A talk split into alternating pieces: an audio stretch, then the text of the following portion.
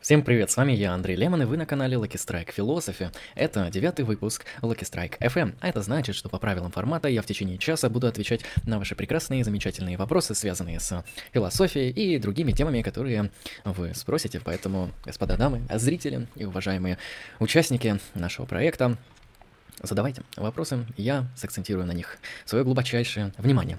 Кратко напомню, что вопросы с донатом, конечно же, я отвечу вне очереди и намного более шире и развернуте. А, всем привет, всем привет, кто, собственно, подошел. Пока вы а, раздупляетесь со своими вопросами, я расскажу небольшой кейс, который я сегодня наблюдал при чтении одной замечательной литературы. Возможно, многие из вас слышали о таком философском направлении, американской философии, как прагматизм. Прагматизм представлен различными интересными ветвями, различными интересными философами. Это и Пирс, и Джеймс, и Дьюи, и вроде как Квайн, и даже Рорти. Хотя с последним уже спорно, но так или иначе прагматизм. Вот такая вот интересная американская, действительно американская, ничего подобного не было обнаружено нигде, кроме Америки, философия. Давным-давно я читал Джеймса, в свое время угорал по нему, скорее по его именно прагматическим различным работам, а не по религиозным, хотя они тоже представляют глубочайший интерес. Я увидел вот тот самый момент, который я почему-то давным-давно, когда это все читал, не заметил. Я заметил, что Джеймс, он вообще-то по первому образованию так называемый психолог.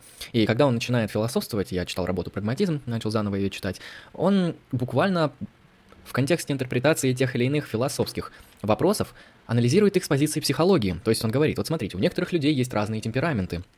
Одних мы назовем людьми с мягким темпераментом, других – людей с жестким темпераментом, суровым. И он для своего времени как-то классифицирует примерную совокупность или примерный пакет взглядов и философских предпочтений для разных вот этих типов темперамента. И знаешь, это очень, это очень интересно. Да, всем привет, кто подошел. Задавайте свои вопросы, я сейчас буду на них отвечать. Продолжая про Джеймса, я увидел вот этот чисто психологический подход, который я на самом деле не очень-таки котирую, но он интересен будет как раз-таки психологом и, возможно, даже Алексею.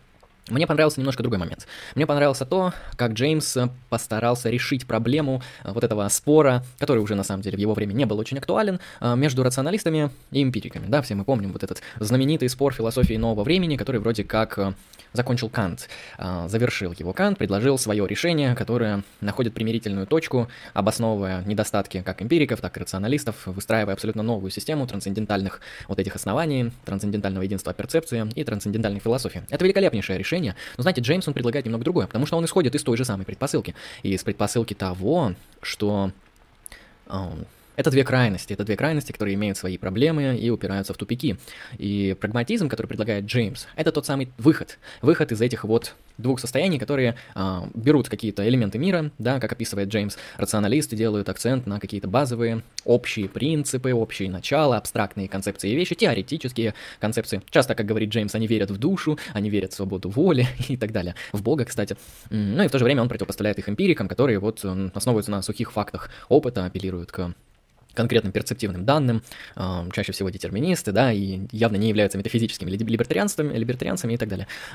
И он считает, что это слишком крайние позиции, обе они скатываются в помойку и имеют недостатки. Я с ним согласен. Но решение, которое он предлагает, оно абсолютно не кантианское. Это прагматическое решение. Я бы сказал, даже американское решение. Американский философ, продолжая мысль Пирса в виде уже развития своей философии, которая, очевидно, базируется на философии Пирса, который изобрел и создал прагматизм, мы можем говорить, что метод, предложенный прагматиками, это попытка примирить и рационалистические вот эти вот плюсы этой философии, да, которая основывается на теоретическом знании, и эмпирическую, которая основывается только на опыте. И знаете, он довольно хорошо получился. Как Джеймс это делает, призываю вас почитать его книгу «Прагматизм», а саму проблематику я вам описал. Он, кстати, очень прекрасно пишет, его язык полон различных литературных особенностей, его язык полон простоты, вот этого легкого английского флера, такой мягкий, приятный язык, с, с долей иронии, с долей а, шуток, с долей какого-то такого малоироничного пафоса а, и такой американский стиль, действительно. В Джеймсе чувствуется его американский дух, хотя я не знаю, кто он по происхождению, то есть американец он или нет, может, приехал. В то время Америка только появилась, плюс-минус. Поэтому кто знает, кто знает. Но прагматизм это действительно выход из вот этих крайностей, разделения мира на «нет, я чистый физикалист, натуралист, только факты, только опыт, свободы воли нет, сознания нет, Бога нет, ничего нет, короче, вот есть только факты». Ну и рационалистический лагерь, который «нет, нет, тут Бог есть, как бы факты, если, если факты не соответствуют теории, то это проблема для фактов, там и так далее, душа, там начинается вот это». Прагматизм действительно предлагает такой вот а, подход, который нивелирует это жестокое, суровое различие и предлагает свою концепцию более инструменталистскую, да, вот этот инструменталистский, прагматический подход к теории истины, к теории значения, к этике, да, даже к религии, даже к религии. Прагматизм — это очень интересная школа. Не зря в свое время по ней угорал, углублялся, скажем так мягко. Статьи даже писал где-то. Хорошо, сделав небольшое введение и подождав, пока вы напишите свои замечательные вопросы, я перехожу к чату. Пишите, пишите вопросы и всем привет. Добрый вечер. Да, всем добрый вечер. Будет ли эфир с Николаем Росовым? Вероятнее всего будет. Когда будет, ты узнаешь, если подпишешься на наш паблик ВКонтакте, потому что там выходят анонсы. Так, э, Всем здравствуйте, да, приятного стрима, всем тоже вам большое спасибо. Нужно ли запретить, нужно ли запретить пропаганду континентальной философии? Ну, в смысле, я не против континенталов, пусть читают сковороду у себя дома, но когда они прямо в обществе это делают, что мне ребенку говорить? Знаешь, я не уверен, что сковорода это континентальный философ, более того, я не уверен, что сковорода это философ. Конечно, уважаемые люди с Украины меня оспорят и покажут, что это самый лучший философ Европы, но мне так не кажется. Я не считаю, что нужно запрещать пропаганду континентальной философии, и я не считаю, что ее нужно называть пропагандой, ибо это слово несет в себе множество отрицательных отрицательных таких оттенков и не отражает вообще суть. Континентальная философия — это тип философии, форма философии, который имеет плюс-минус свои методы, а, которые во многом общие с аналитической философией, а, но делается акцент на другое. Можно сказать, у них разные цели. Самое магистральное различие, которое я замечал между континенталами и аналитиками — во-первых, я на самом деле считаю, что эта дихотомия ложная, но так как все люди считают, что она истинная, если вы посмотрите просто на Академию, на современную, вы увидите, что современные континенталы, они пишут как аналитики, современные аналитики пишут как континенталы, и в этом плане там и разницы нету. Но если мы как-то будем ухватываться за что-то, чтобы отделить и демаркировать одно от другого, то я думаю, континенталы, они имеют цель создать своей философией новый тип, язык и способность мышления. Вы можете это увидеть просто на примере Гегеля и Делеза. Они не предоставляют аргументы, они даже не совсем решают проблемы, они буквально изобретают и создают новый язык, Derrida, кстати, тоже, буквально создают новое пространство мышления, чтобы в этих терминах уже а, работать с миром. Да, зачем и почему? Ну, вот так вот. Такие цели перед ними стоят. Это первое, что я замечал. Спасибо большое, Томас Винком, за 30 рублей, сейчас я отвечу. А, и договаривая по этому кейсу, аналитики, они такое редко делают. То есть аналитики, они не изобретают собственный язык. А, если они изобретают новые слова, то это какие-то там специальные термины, один или два, ну, в общем, немного, которые нужны для прояснения какой-то четкой определенной мысли в контексте того или иного внутреннего исследования. Континенталы, они создают вообще не просто один-два новых термина, они создают новый язык. Да? В этом а, плане там много терминов, совершенно непонятные и неочевидные, контринтуитивные для обыденного языка взаимосвязи мы можем обнаруживать. Все это интересно, все это необычно, а, но это как раз-таки направлено на изменение мышления. Это что-то сродни некоторой революции в мышлении и попытки выйти за пределы классической, ну, топики, классической формы мысли и так далее, уйти куда-то иначе, уйти куда-то в другое пространство. Аналитики этого не хотят, аналитики, аналитикам хватает обыденного языка, они им пользуются, немного дополняют, занимаются концептуальным анализом, инженерией, аргументами, интуицией. То есть, напомню, аналитики — это единственные философы, которые плюс-минус признают интуицию. Интуиция — это как раз-таки буквально на русский язык, если перевести, интуиция — это апелляция к здравому смыслу. Континенталы, наоборот, они типа здравый смысл — это враг, мы найдем что-то новое. Перехожу к вопросу Томаса Винхама, который задонатил 30 рублей, спасибо большое пишет следующее. Об интуициях. Мне кажется, ты не, понимаешь, ты не понимаешь, как работает обоснование. С одной стороны логическое, с другой эмпирическое. Где ты нашел еще? Ну, введи еще несколько. А, где гарантия, что ты не обманываешь? Никогда нет гарантии, что ты не обманываешь. То есть, а, если ты будешь приписывать э, каждому человеку ложь, а, то есть можно, например, сказать, что все ученые во все времена, они лгали. И, кстати, иногда это действительно так, там Галилей подделывал свои опыты, Ньютон там хитрил, мудрил, а, да и вообще вот ученые эпохи Возрождения, первые ученые эпохи нового времени, они во многом просто обманывали людей, чтобы получать финансирование. Да, было такое в истории философии. А, поэтому мы можем сказать, что вся наука это обман и послать к черту науку. Но мы так не делаем, потому что мы исходим из другой презумпции, потому что это неудобно. Вот поэтому и тебе я предлагаю а, поверить мне. Вот просто поверь, а, и все. Потому что у меня нет мотивов обманывать, вот у тебя есть основания, как минимум, того, что я не вру. А, индукция и дедукция, остальное либо относ... относится к ним, либо не существует, не является обоснованием обоснованием. Спасибо. А, ну, это ты так считаешь, потому что обоснованием современной философии является вообще много что. Мысленный эксперимент, концептуальный анализ, концептуальная инженерия, а, различные формы аргументации, потому что индукция дедукция — это, конечно, прекрасные формы аргументации, но, как мы знаем, существует еще множество типов обоснования, которые могут, например, выражаться, ну, такая банальная вещь, сведение позиции оппонента к абсурду. Это форма обоснования, которая показывает, что человек неправильно. Здесь помыслил что-то, его рассуждение неправильно, если вы свели позицию к абсурду. А, и, кстати, это не всегда дедуктивная процедура, то есть не обязательно сводить к именно противоречию, а, можно свести к абсурду без противоречия, вот такая вот особенность есть. Поэтому эмпирические методы, а, я, конечно, признаю, это наблюдение, эксперимент, ну, с моделированием уже сложно, наблюдение, эксперимент, э, различные там опыты, да, попытка тыкать в те или иные физические объекты, смотреть, как они ведут себя в тех или иных ситуациях, то есть, ну, эмпирические опыты, методы, которые работают с естественными вещами. А, вот, есть теоретические методы, это моделирование, да, предположение, создание моделей, там, логическое обоснование, предложение тех или иных концептов, гипотез, и много-много другого. То есть теоретические методы, они нужны для успешного эмпирического исследования. Мы просто а, одни без других часто не мыслятся, потому что а, любой эмпирический факт, какой бы ты ни взял, он теоретически нагружен. А, знаешь, что самое смешное? Вот эм, ты можешь открыть более убедительного философа, такого как Хиллари Паттнем, эм, не помню, как его книга называлась, «Разум, истина» или нет. Ну, в общем, найдешь. У него есть в, и в этом сборнике глава, которая называется «Факты ценности». И Хиллари Паттнем прекрасно показывает, что Любой эмпирический факт, он не только теоретически нагружен, это очевидно. Когда ты говоришь про любой объект, вот кружка, да, она включает в себя куча теоретических знаний, там размер кружки, форма кружка, цвет кружки. Э, это не просто факты, которые мы считываем через перцепцию, да, это что-то, что мы должны из нее как бы теоретически вы, вычитать, вынтерпретировать, а как она там взаимодействует с природой и так далее. Уровень теоретической нагрузки на факты просто зашкаливает. Это особенно тебе может рассказать какой-нибудь человек, который занимается именно наукой, естественной наукой, какой-нибудь физик, может быть химик, он тебе с легкостью объяснит, я просто не эксперт в этих науках, насколько, насколько в этих сферах высока нагрузка на эмпирические данными теории. Но помимо теории, самое смешное, самое смешное, факты нагружены ценностями. Да, Хиллари Паттнам, он преодолевает гильотину Юма, у него позиция такая, что любой факт, который находится в нашей интерпретации, он нагружен теорией и ценностями. Мы буквально не можем отделить, а, они, все эти вещи, вот как-то вот в совокупности существует. Я это называю супервентно, а, ты можешь это называть как-то иначе. А потому что те же самые факты да, нами оцениваются как релевантные, нерелевантные, как э, ожидаемые, неожидаемые, как эм, соответствующие каким-то ну, там, теориям, концепциям, так и выбивающиеся вон из правил. То есть теоретически, ну и, соответственно, это не просто типа соответствует, не соответствует, а хороший и плохой. То есть этот факт а, крутой, этот факт мне нужно было получить для моего научного исследования, это хороший факт и так далее. То есть ценностная нагрузка всегда присутствует, теоретическая нагрузка, ну и, собственно, перцептивная нагрузка, потому что ты что-то конкретно наблюдаешь, как-то с этим эмпирически взаимодействуешь. Поэтому индукция, дедукция, конечно же, великолепные методы, они помогают нам что-то обосновать, а, но помимо индукции и дедукции также есть ценностный критерий, а, потому что, например, когда мы отбираем абдуктивную гипотезу, самую лучшую абдуктивную гипотезу по принципу наилучшего объяснения, а, по принципу минимального количества сущностей, да, бритва оком, это ценностные принципы, то есть это ценности, которые включены в работу науки,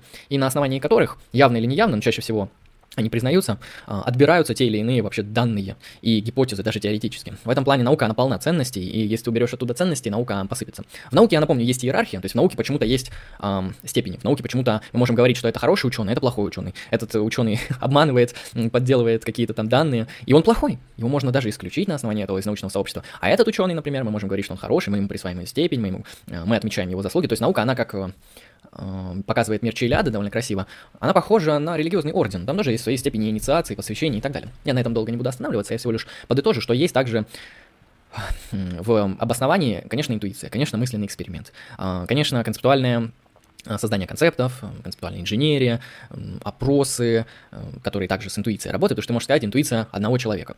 Ну, когда философ работает с интуицией, не только философ, социолог, также любой социальный исследователь, он апеллирует к интуиции тех или иных, как это правильно называется в социологии, страт. Ну да, там, мы опросим, например, людей, живущих в этом квартале по тому вопросу. Или мы опросим, проведем анкетирование, там, тестирование, психологические обследования, неважно, на те или иные интуиции, опять же, какую-то там группировку тех или иных людей. Например, ученых, которые занимаются а, экспериментальной химией, что-нибудь такое.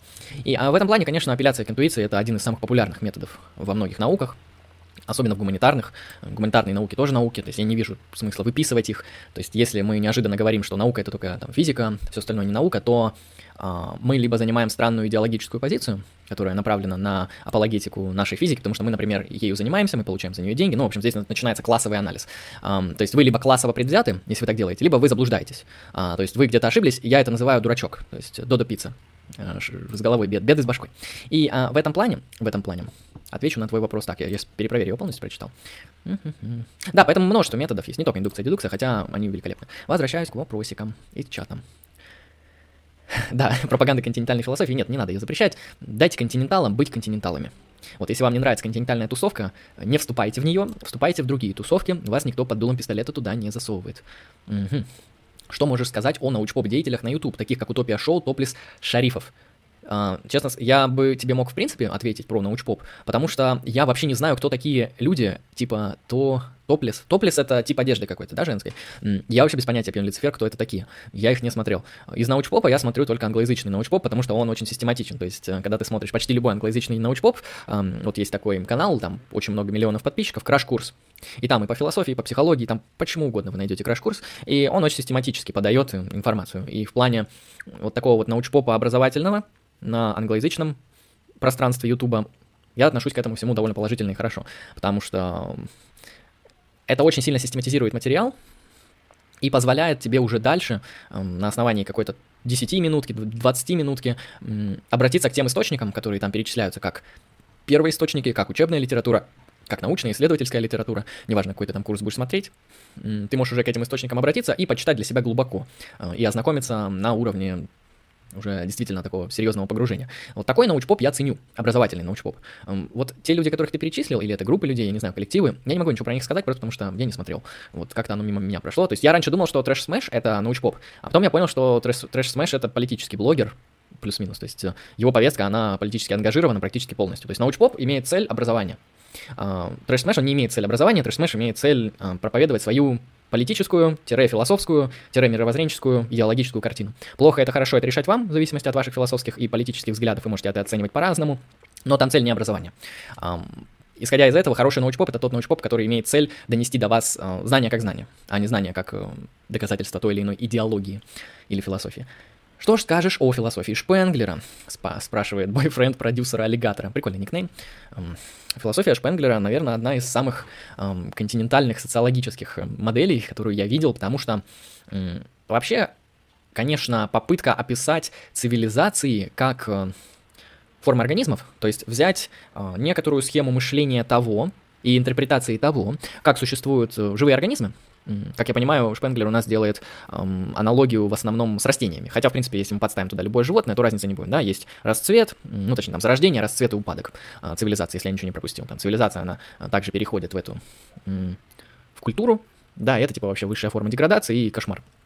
А, что с этой моделью не так? Она, конечно, метафорически прекрасна.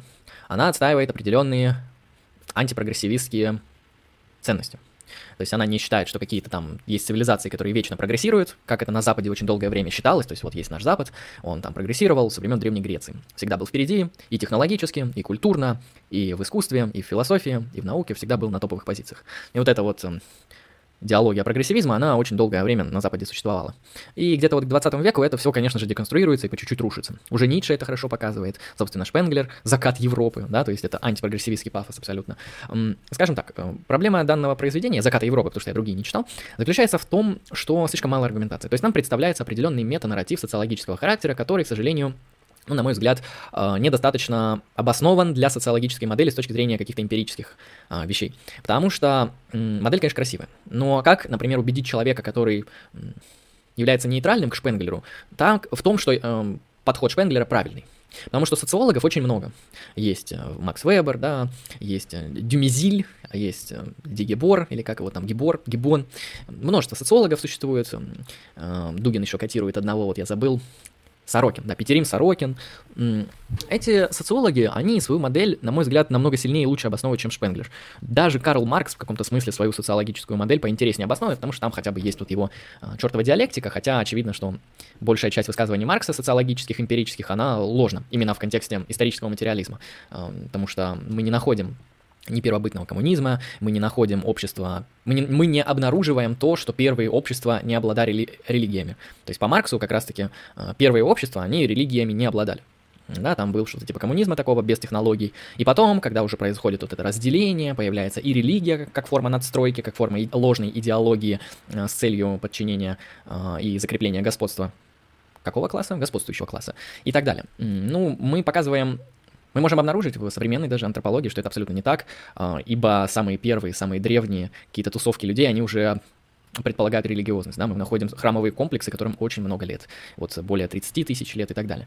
Люди уже тогда занимались религией, занимались храмовой религией, занимались вот такой вот коллективной большой религиозной тусовочкой.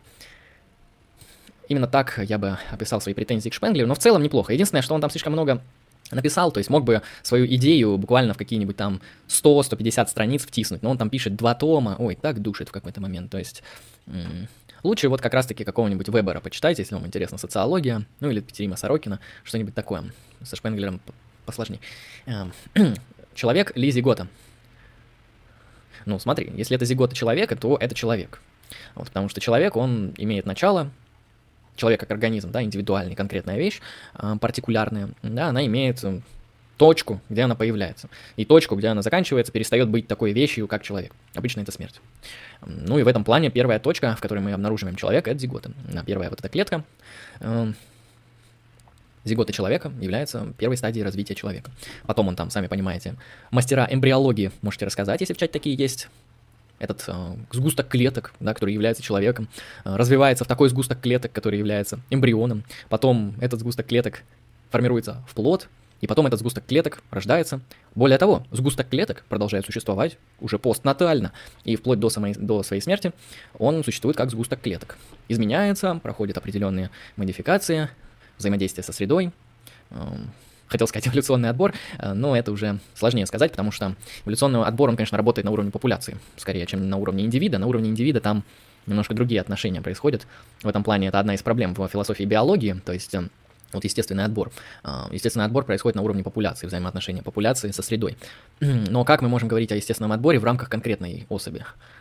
Ну, конечно, можем, но там в этом и прикол, что ведутся споры, насколько э, правила, которые экстраполируются и описывают поведение и принцип работы популяции, причем популяции на огромном промежутке времени, там более чем 10 тысяч лет, да, миллионы лет, как мы можем вообще говорить о какой-то отдельной партикулярной вещи, если мы говорим о процессе, который очень старый, очень старый, очень древний и представляет из себя чуть ли не некоторую, не знаете, божественную силу. Если так подумать, то концепция естественного отбора, она нам описывает реальность, в которой есть какая-то сила, да, это сила слепая, но разумная. Это самое смешное, слепая, но разумная сила. То есть она не просто рандомная какую-то хрень творит, она действует по определенным рациональным обоснованиям, которые мы можем даже вычитать. И вот эта вот сила, она определяет нашу популяцию, популяции других людей. Более того, эта сила вообще определяет то, как существуют все живые существа. А, и эта сила, соответственно, раз она определяет и популяцию, она определяет и нас индивидуально.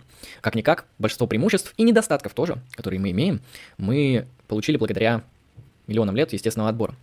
И это выглядит как, э, знаете, некоторое божественное существо. Давайте просто про мифологизируем и посмотрим, что получится для интереса. Что если естественный отбор это Богом? Потому что это сверхсильная какая-то сущность, которая управляет живыми организмами, по определенным принципам, да, она вроде слепая, жестокая, но при этом а, разумная и хитрая, что интересно. Вот а, такое вот существо, такая сущность, такой процесс, непонятной какой природы, да, потому что он абстрактный, мы его обнаруживаем как абстрактный процесс. Это вещь, которая обнаруживается в отношениях, в отношениях между конкретными индивидами, в их отношениях со средой, в отношении популяции со средой и в отношении тысяч тысяч популяций на огромном промежутке времени, не один год и не два, тысячи лет, миллионы лет. Это что-то, что по меркам человека вечно. Это что-то, что по меркам человека могущественно. И что-то, что по меркам человека фундаментально важно. И на самом деле, возможно, когда-нибудь наступят времена, когда э, вот эти все споры про то, что там истина, креационизм или эволюционизм, они пройдут, всякие тупые попытки приложить эволюционную теорию в рамках социума тоже пройдут, э, вот этот социальный дарвинизм и прочее. И мы просто будем рассматривать как э, закон мира, да, вселенский закон мира, э, естественный отбор. Так же, как мы, например, понимаем, что такое закон там притяжения, что такое принцип вот, относительности, что такое... Мы хотел сказать, мы понимаем, что такое квантовая механика, но это мы действительно не понимаем. А, так и с естественным отбором. По-моему, неплохо. Возможно, его когда-нибудь промифологизируют, а, и будет вот такой бог с каким-нибудь интересным именем. Вот вспомните, как назывались египетские боги, да, там, а, Ра, вот, назовем этого бога как-нибудь Ахтахтон а, зеленый или Ахтахтон темный, Ахтахтон великий, и вот будет вам могущественная сила, которой вы будете совершать определенные ритуалы, которые будут получены из научных теорий, а, и угождать по-разному этой силе. По-моему, прикольно. Но это фантазия. Это скорее для тех, кто занимается художественной литературой. Литература это для вам, это вам сюжет. Вам сюжет. Представьте себе племя людей, которое осталось живо после апокалипсиса, где вся наука, вообще все было разрушено, но эти люди как-то там через несколько поколений передали своим предкам знания о великом естественном отборе. Учебники уничтожены, да и ученых давно нет, но миф о том, что был естественный отбор, тот самый процесс, управляющий всем живым, он остался. И этот миф потом будут конструировать ритуалы, а, и на основании этих ритуалов а, развивать свою популяцию. По-моему, круто. По-моему, действительно звучит как а, фантазия для какого-то очень интересного а, художественного произведения. Так, продолжаю читать вопросы. Про Зиготу ответил. Да, что скажете об Александре Шадове? Ну, замечательный человек, интересный, у него актерская игра довольно хорошая. Философская позиция у него проработана когерентно, плюс-минус, ну, в некоторых местах. Там, где я считаю, что она не когерентна, а, там он это обосновывает. Да, но просто я не вижу в этом обосновании релевантности, ибо я не считаю, что можно с легкостью отбрасывать логику и пытаться надеяться на правильное мышление. То есть, конечно, можно так сделать, это не значит, что вы обречены на ложное мышление, если вы как-то логику ликвидировали, я так не считаю. Но все же есть инструменты, да, в виде логики, в виде там каких-то научных методов, в виде иных методов, которые разрабатывала философия, в виде там различных форм аргументации, которые успешно работают, в результате вот такого вот эволюционного отбора внутри идей э, показали себя успешно, эффективно, качественно. Наверное, как-то вот чисто инструменталистски, чисто прагматически можно к ним как-то прислушаться. А, но вот у Александра другая позиция, абсолютно скептицизм. Я не очень отношусь к скептицизму, а Шадов как фигура, как личность, прекрасный человек. Так, Привет, можно напомнить авторов МГУшного учебника по философии. А, Кротов, Васильев, Бугай. Под редакцией Васильева, Кротова, Бугая. По-моему, так. Там вообще много авторов писало, но это редакторы. А, отличный учебник, советую тебе его почитать. И вообще я тебе его, наверное, даже советую купить, потому что... А, почему? Потому что ты к нему часто будешь возвращаться, если ты изучаешь историю философии. Более того, он продается, где-то видел даже на Озоне буквально произойдет у тебя там какая-то ситуация в жизни, вот ты когда-то там изучал какого-нибудь Блеза Паскаля на уровне философии, а, прошло несколько лет, ты уже и забыл, что там у Паскаля было, а ты открываешь, хоп-хоп, почитал из учебной литературы, все вспомнил, и тебе сразу стало удобно. То есть это такой вот справочник, очень хороший, то есть справочник здесь не в плохом смысле ни в коем случае, очень хорошая учебная литература, которая кратко, лаконично, ясно и понятно, причем без вот этих нагромождений слов, без лишней сложности, без диалектического материализма, без каких-то там непонятностей, да, частая проблема философов, что они, когда объясняют свою философию на учебном уровне, они забывают, что они именно учат философии, потому что уровень обучения, вот просто как практика, он предполагает то, что тебе нужно немножко опустить планку на несколько порядков вперед, точнее, ниже, чтобы донести информацию до студентов, до людей, которые не разбираются. А, на каких-то простых базовых примерах, сначала выдавая определения, потом как-то эти определения и слова эм, конструируя, потом неправильно сказал, не конструируя, а устанавливая между ними связи, отношения и выстраивая вот такую схему. А, дело в том, что большинство философов, которые особенно профессионалы, они про это абсолютно забывают и начинают говорить, как будто все уже давно знают, что такое э, единство бытия и ничто в становлении у Гегеля. Да, а как мы к этому пришли? А, ну, разберетесь. И в этом плане этот учебник, он довольно прост. И в этом его плюс. Он не такой прост, не такой простой, как э, история западной философии Рассела, да ее вообще нельзя назвать учебной литературой, скорее развлекательной такой вот художественной литературой, которая что-то там говорит про философию. Но как учебной уже сложно. Хорошо, читаем дальше чай. Что значит аналитическая философия, в чем ее специфика? Я пока в греках копаюсь. А, знаешь, вот пока ты копаешься в греках, особенно если ты копаешься в каком-нибудь Платоне и Аристотеле, то ты прекрасно поймешь, что такое аналитическая философия. А знаешь почему? Потому что аналитическая философия — это стиль, это стиль, который на данный момент является самым доминирующим. Э, большинство философов пишут в аналитическом стиле, э, особенно в англоязычном пространстве, в Америке точно, ну, кроме Николанда, наверное. Э, в Европе тоже. В России по чуть-чуть тоже начинают писать в аналитическом стиле, но пока что с этим не так все просто. Новая Зеландия, Австралия, подобные страны, философская комьюнити в этих местах также пишет в аналитическом стиле. Что это за такой стиль? Что это за такой стиль. Главное не подменять и не считать, что аналитическая философия — это метод, потому что методология — это вообще отдельная вещь. То есть аналитическая философия — это именно про стиль повествования, про некоторые критерии отбора научных работ и вообще критерии работы. То есть это не про методологию, потому что методология у них часто общая, просто одни делают акцент на одно, другие на другое. Скажем так, континенталы, они если используют аргументы, то очень редко, а аналитики на них делают акцент. Но и те, и те, как мы видим, плюс-минус аргументируют. А, скажем так, аналитическая философия — это такой стиль, который характеризуется ясностью повествования, а, апелляцией к здравому смыслу, ну, не всегда, но чаще всего это подразумевается, а, работой с естественным языком, без вот этих вот делезианских ризом, складок и прочих непонятных использований естественного языка, то есть аналитическая философия, она использует естественный язык в том смысле, в котором его используют вообще все люди, обычные люди, да. Когда мы говорим о складке, мы имеем в виду вот такой вот процесс, да, когда там какие-то две физические вещи сложились друг об друга. Кратко. Когда Делес говорит складка, он подразумевает вообще какие-то странные вещи, непонятные. Вы можете разобраться, что это, но я не особо разобрался. Поэтому аналитическая философия, она вот этим характеризуется. Простота, ясность и аргументация. Дело в том, что нельзя сказать, что аналитическая философия, она там появилась в 20 веке.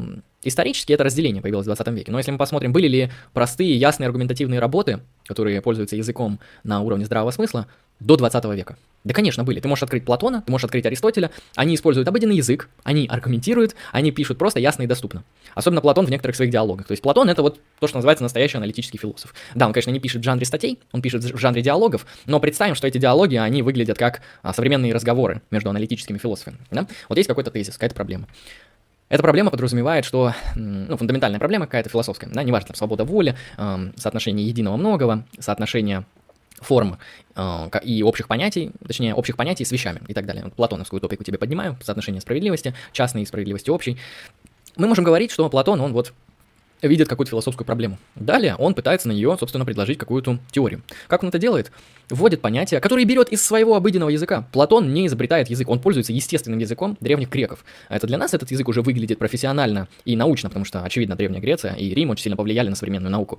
Но для Платона это был его пацанский разговорный язык, которым сейчас пацаны за гаражами пользуются. То есть для него это не выглядело типа я сейчас изобретаю научных терминов. Нет, он использовал слова, которые были в его лексиконе. То есть буквально а, апелляция к словам и терминам, которые Платону знакомы, знакомы ему э, из его культуры. Он ничего не изобретает новое. И он этим словам, плюс-минус, э, благодаря этому языку и благодаря разработке каких-то теорий, которые отвечают на те или иные фундаментальные вопросы, благодаря аргументации, благодаря его знаменитой методу диалектики, да, когда предлагаются разные концепции, смотрят, какая из них лучше, какая хуже, какая опровергает другую и так далее. То есть вот такое перекидывание тезисами, что-то типа дебатов, да, хотя Платон это выставляет не как дебату, а как дискуссию. Так или иначе, это очень все интересно. И в этом плане мы можем с легкостью говорить о том, что Платон аналитический философ просто по стилю. Пишет просто, пишет ясно, использует обыденный язык, пишет аргументативно.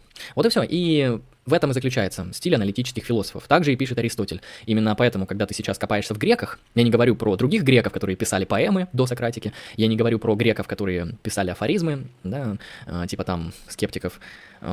Хотя вот как раз-таки платоническая школа, аристотелистская школа, неоплатонические школы, они очень интересно. Хотя неоплатонизм, в отличие от платонизма, он уже на самом деле похож на научную картину. То есть там очень строгие термины, очень жесткая систематизация и очень сильный, серьезный порог вхождения. Хотя, очевидно, Платин, он не старался писать как-то ультрасложно, как это делают континенталы, бывает. Но это видно просто потому, что у Платина очень жесткая мысль. Платин это фундаментальный, наверное, один из самых сильных мыслителей, если мы выносим за скобки Платона и Аристотеля. Без них бы, конечно, никакого Платина не было, но помимо Платина, точнее, помимо Платона и Аристотеля, Платин, э, Ямблих, Порфирий, в частности Платин, одни из самых сильных античных мыслителей. Так, смотрим дальше.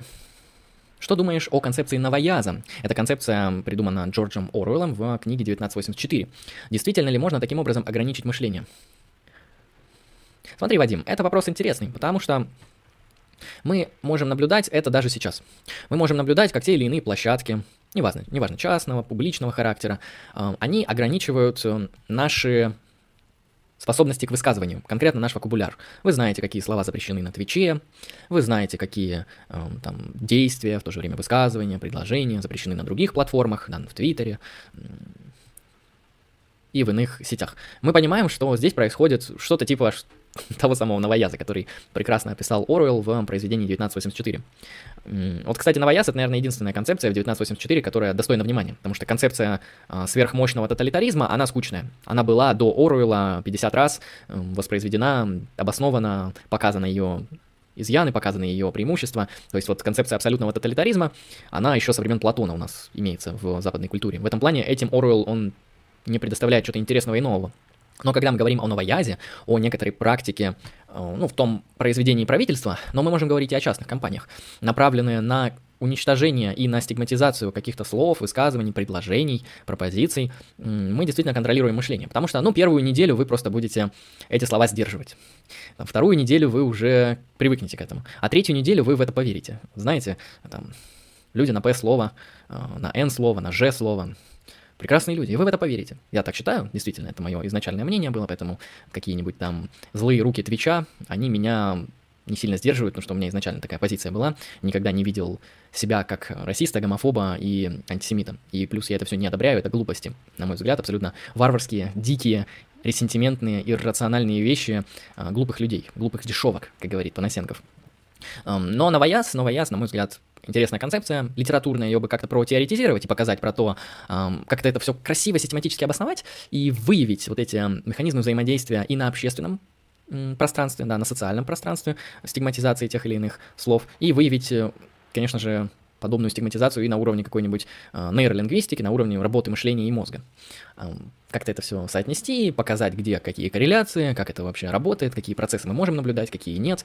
Была бы, знаете, неплохая теория, такая социологическая, показывающая то, как язык меняет социальные институты, социальные отношения, и изменение языка напрямую бы меняло и мышление людей, и их социальные отношения. Конечно, это и сейчас можно делать, но желательно предложить теорию, а не просто указывать на конкретные факты, потому что этих конкретных фактов действительно много. Самые такие серьезные связаны с тем, насколько тяжело работать в западных и американских университетах, потому что вы там действительно можете сказать не то слово, вас уволят. Вот, а увольнение в таких местах, оно скажем так, действительно неприятно, потому что, ну, уволили тебя в России, в России или в Украине, или в Казахстане, ну, пошел там в другое место, нашел работу, какая разница. А уволили тебя в институте в США, ты уже, наверное, вообще не сможешь в институте работать, если тебя уволили за вышеперечисленное. В этом плане действительно люди меняют и свое поведение, и свою психологию, и все это выглядит страшно, страшно. И отвечая на этот вопрос, действительно ли можно таким образом ограничить мышление? Ну, прям как описывает Оруэлл, когда это прям совсем жесткими тоталитарными методами вбивается. Ну, я такого не наблюдал, но очевидно, да. Конечно, мышление, оно зиждется на языке. Именно поэтому, я вот ранее об этом говорил в контексте этого стрима, что континенталы, они буквально создают новый язык. Потому что они чувствуют, что тот язык, который они имеют, он нерелевантен для выражения их мышления. Их структуры мышления действуют совершенно иным образом. Им нужна новая концептуальная база, новая сетка мышления. И в этом плане, да, концепции, которые вот там создает Делес, а, создает э, какой-нибудь там Фуко, а, Роланд Барт, э, кто там про симулякры это писал и симуляции, ну вы поняли, вот эти все континентальные уважаемые люди, они это создают не просто для того, чтобы вас обмануть. Они это делают для того, чтобы открыть нам пространство мышления. Потому что буквально, давайте вот представим на секунду мифологически, мышление континентала. Континентал оказывается в мире, в котором наступил абсолютный новояз. Мышление ограничено какими-то шаблонами, паттернами, ну, как говорит Дорида, фаллогоцентризм там и так далее. Вот все вокруг этого вертится, и эти континенталы, они буквально это все считывают. Они это видят, они это обнаруживают, они видят в этом тоталитарный диктат и что-то, что их ограничивает. И они буквально действительно создают новые концепции мышления, новые образы, типы мышление, чтобы их мышление, еще раз пять скажу, мышление, не ограничивалось подобным образом. Это совершенно иной мир, совершенно иной тип повествования. И в этом плане, конечно же, они будут выглядеть очень странно и радикально для всех людей вокруг. Но не забывайте о том, что я вам рассказал. Да, это имеет свои плоды. Смотрим дальше. Скоро буду заканчивать, то есть через 5 минут. Извините, у вас микро Фифайн? Ну, написано Фифайн, да, это он. Какие основные добродетели у Аристотеля? Ну, я тебе их все не перечислю, Аристотель их выделяет 11, давайте кратенько какие-нибудь, э, какие вспомню, скажу. Ну, четыре основных, это, собственно, эм, доблесть, мудрость, справедливость, умеренность, эм, там же есть остроумие, там же есть щедрость, там же есть эм, различные добродетели типа дружбы, умение грамотно дружить там и так далее. В этом плане Аристотель выделяет 11, открой список или просто почитай Вадим Никомахова этику, если интересно подробно узнать. А, держи в голове еще то, что Фома Аквинский он добавляет к ним, к так называемым естественным добродетелям, сверхъестественные добродетели, конкретно веру, надежду и любовь. Фома Аквинский, если что, это делает. Так, что у нас тут? Куча комментариев. Ищу вопросы. Как в, дурку, как в дурке философию писать-то? Знаешь, когда ты попал в дурку, там не только философией нельзя заниматься, там вообще никакой интеллектуальной деятельностью заниматься не получится. В этом плане не старайся, не старайся. Так. Добрый вечер, раскройте тему субъекта смерти. Точнее, смерти субъекта у Фуко. Ну, давай как раз на этом, я думаю, и закончим. Всем в любом случае привет, кто подошел. Фуко — это у нас уважаемый континентальный автор, француз, ницшеанец, левый. Давай вот навешим, а, понавесим на него ярлыков, чтобы вам было легче ориентироваться а, с тем, кто такой Фуко. А, ницшеанец просто вообще во все щели. Вот генеалогия, антиуниверсализм, вот такой вот релятивистский, исторический, генеалогический подход, очевидно, на протяжении всего творчества Фуко он прослеживается. Давайте теперь поговорим о смерти субъекта. А, не пугайтесь, субъект не умер, а, Субъект действительно все еще живой, но а, когда говорят о смерти субъекта, имеют в виду немножко другое. Мишель Фуко считает, что субъект — это вещь, которая философски, исторически конструируется, создается в какой-то момент определенной, определенным отношением власти — не людьми, потому что Фуко не рассматривает людей, он рассматривает структуры. Для Фуко важны структуры, определяющие и отношения, и в том числе людей, и то, куда эти тела будут двигаться. То есть Фуко, он мыслит на вот таком вот более фундаментальном, абстрактном уровне, который связан с эпистемой. Да, с эпистемой, с дискурсивными практиками, со структурами эпистемическими и так далее. А, дело в том, что вот как-то эти эпистемы меняются, обнаруживает Фуко, и в одной из этих эпистем, при смене, по-моему, в классической эпистеме, Появляется субъект, уважаемый субъект. Субъект как э, концепция, провозглашенная Декартом, как вот такое некоторое независимое мышление, противопоставленное миру. Вот создается вот такая концепция. А, субъект в то же время, субъект, он может обнаруживать себя не только в практиках мышления. А, субъект, в том, в том числе, например, автор, может быть обнаружен в литературе, в исторических документах, в иных источниках, на телевидении, э, да, в философии. Автор, понятно, это везде тема присутствует. И тема смерти и субъекта, и автора ознаменует лишь одно. С точки зрения Фуко, когда мы говорим о субъекте, то мы можем обнаружить, что эта концепция, она, на первый взгляд, неоднозначна и основывается на множестве вещей, которые за ней как бы стоят, как ее структуры определяющие. Буквально описывает Фуко ту, ту самую эпистему нового времени, как ее называет Дугин, да, парадигму нового времени. Фуко это называет классической эпистемой. И в классической эпистеме, уважаемый Фуко, видит множество отношений, различные формы власти, различные формы организации мышления. Он применяет такую метафору, как э, таблица, да, таблица, в которую мы распределяем все по полочкам. Э, вот идеальный такой аналогический пример будет вам таблица Менделеева, да, где каждый естественный элемент мира, вот этот вот химический, имеет свое место, и это место определяет его сущность и так далее. Вот такой вот классический подход, но и также субъект. Но Фуко описывает то, что в постсовременной вот этой вот современной парадигме эпистемии, когда происходит постмодерн, да, как называет это Дугин, Фуко это называет по-другому, а, мы видим, что это субъект, он сыпется. Мы видим, что за субъектом стоят какие-то силы, которые им управляют. Да, это власть, это воля к власти, это власть как знание, это отношение власти, отношение порядка. Власть, она имеет как э, не только репрессивную природу, которая только подавляет, но и продуктивную, как производящую природу. Э, Фуко показывает, что власть также подразумевает всегда сопротивление. То есть власть это не просто какая-то штука, которая всех давит. Нет, власть это структура отношений, устанавливающая не только господство, но и сопротивление, а, не только а, какое-то жесткое подчинение тел, но и дисциплину, но и продукт. То есть власть это сложный, сложный элемент, как показывает Мишель Фуко. И субъект, он вот на самом деле, когда мы начинаем анализировать все эти элементы, все эти отношения, все эти какие-то там структуры, а, определяющие все вот это пространство огромное, мы видим, что субъект, он куда-то смылся. Его буквально размыло э, за вот этим вот огромным ворохом непонятных движений, непонятных атрибуций, непонятных отношений, какой-то власти, сопротивления. А, что несет-то? В общем, власть конвертируется в знание, да, то есть субъект это буквально то, что не существует и обладает властью. Субъект это то, что создается отношениями власти при конвертации э, власти в знание. То есть власть это структура, которая создает знание и создает субъекта для того, чтобы осуществлять власть. То есть буквально есть люди, как пишет Фуко, это он пишет довольно хорошо в «Рождении тюрьмы», почитайте, довольно простая книга и прикольная. Кратко на этом, да, сейчас договорю и будем заканчивать. Буквально создается субъект благодаря знанию, да, психологическое знание, юридическое знание, философское, антропологическое, биологическое. Все вот эти структуры, они конструируют нам субъекта. А субъект обладает правами, какой-то там психологией, он может быть вменяемым, невменяемым, он обладает э, каким-то там человеческим достоинством, свободной волей, моральным выбором, ответственностью и многими-многими другими атрибутами. И вот эта вот структура, созданная властью через организацию знания, приписывается человеку для того, чтобы над ним осуществлять дисциплинарные практики считает Фуко. И так устроен современный мир, именно так устроена современная пенитенциарная система. Пенитенциарная система, но не только, школы, больницы, армия, многие другие учреждения построены по принципу организации дисциплинарной власти. Примерно так. А далее читайте самого Фуко. Всем спасибо за внимание. Это был восьмой выпуск Lucky Strike FM. С вами был я, Андрей Лемон. Подписывайтесь на канал и приходите еще. Всем удачи и всем пока.